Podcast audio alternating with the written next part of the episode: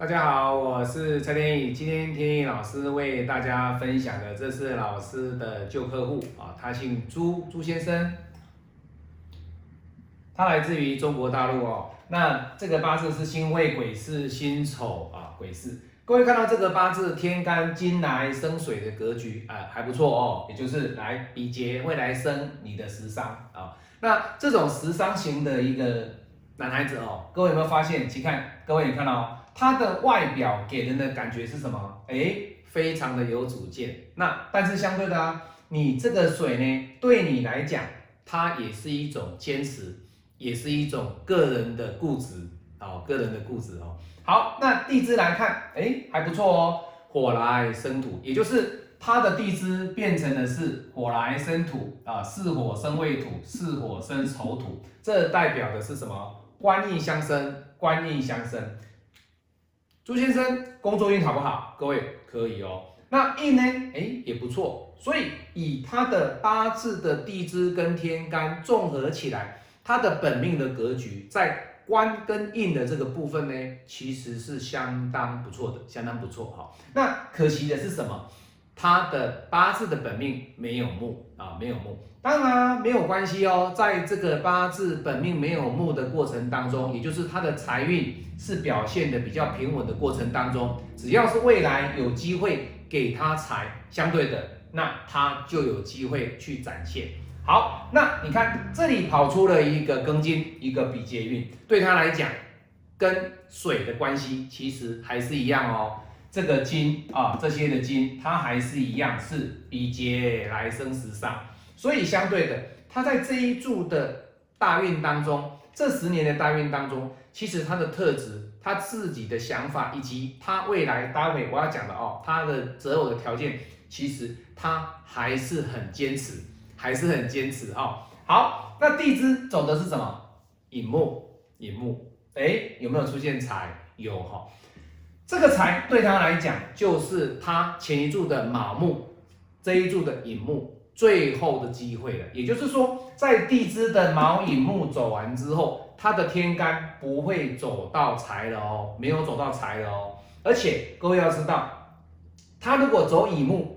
哎，危险哦，危险哦，因为他会被流年克，他不会被这个，他不会被这个本命去杀伤哦，因为基本上它里面有比劫生食伤，那它会去生财，所以没有什么样的问题。但是他最担心的是他的流年，可是左乙木、左甲木的大运有没有机会？各位没有，他的天干，他的庚走完之后，己戊丁丙没有机会了，没有机会了哦，所以。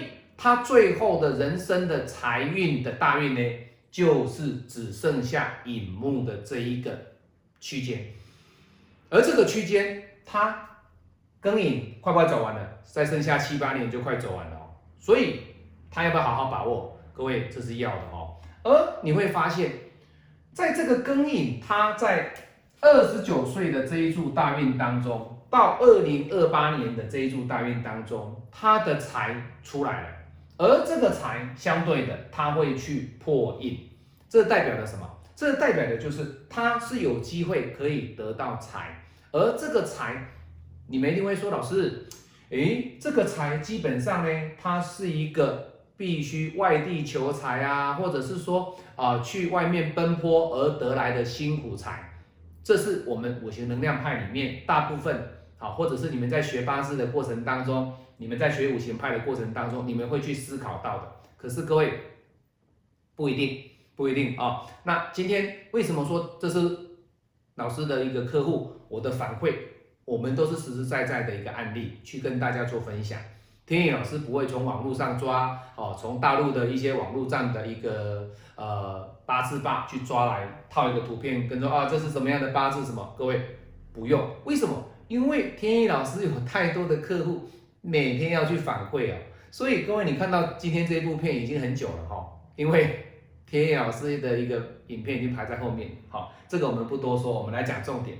你看他的八字里面他是财帛印，所以你会觉得说他是外地求财，各位不会哦，不会，为什么？因为他现在的一个目前的状态，他有两个。如果他的工作他不是财帛印，那你想他会是怎么样？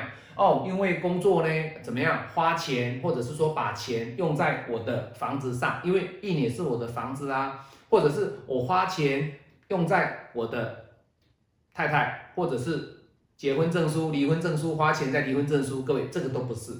那你也可以说，哎，老师才是我的爸爸哈，那破印代表我妈妈，所以爸爸会打妈妈。各位这个都不是，因为你要知道，他今天他所来咨询的是什么？他咨询的是感情跟工作啊。那你不用去探讨他所外地求财的这个区块，你反而是什么？他走的是财运。那走财运的过程当中，它会影响到你的身体。也就是说，你在工作的过程当中呢，你会时常加班。那时常加班是不是会造成你的身体上比较会过度的劳累跟疲惫？那这样的负面的灵动，这样的一个对身体上的煎熬，是不是会影响到你？虽然求财，但是身体是不好的。好，而且在台湾因为有劳基法，那在大陆呢，如果你加班。未必有加班费哦，未必有加班费，所以他就跟天意老师说：“老师，我第一个问题就是要来思索我啊的感情，跟第二个我是不是要开始选择转换跑道？”好，那我们来看他第一个问题，他明年是不是有财？是，他还是有财运哈。那明年这个任影会不会受伤？会，会受伤。而这个任影是他的食伤。那食伤受伤，他烦心的问题点一定是什么？工作嘛。那财运呢？没问题。为什么？因为他的财没有受伤哦。但是在流月有几个月会好。可是我们以大方向来讲，二八法则来讲的话，他整体来讲，明年的财运其实是 OK 的。好，那他的工作，他可不可以去换工作？可不可以去离职？可不可以去思考他下一步人生的一个方向？各位，这是可以的哦。为什么？因为你来看。在整个地支来讲，它的地支里面，我们先看它的地支哦。它的地支谁是它的官？就是这个巳火是它的官。而这个巳火，它只要没有被水来伤害，这个巳火的一个能量，它都是保存的相当的漂亮。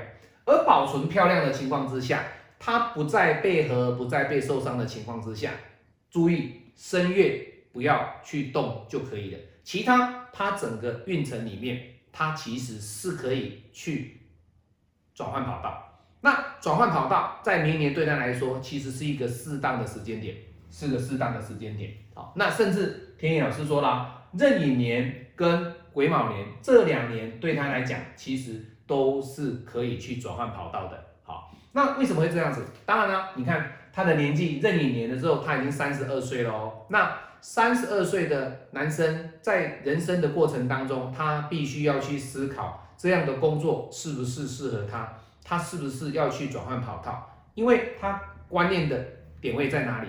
因为他会认为说，老师依我这样的格局，其实他个人是一个比较有自己理想、自己规划的一个特质，他知道他的目标在哪里，他要去准备他未来的一个另外人生的方向。那是不是天一老师鼓励他去换跑道？确实是我有鼓励他，确实去换跑道，因为啊，他目前的工作是他加班，采购印加班。那加班的过程当中，是不是应该有一些工资给你啊？可是没有。那没有的情况之下，那还好。可是如果长时间这样下来的话，其实你的付出，体力上的付出。劳力上的付出以及精神上的付出，跟你实际上所得到的工资啊不成正比。既然不成正比，你就要去思考你人生的下一个目标。下一个目标，好，这是第一点。第二点，他说啊，老师啊，我这个八字里面呢，哎，有没有桃花？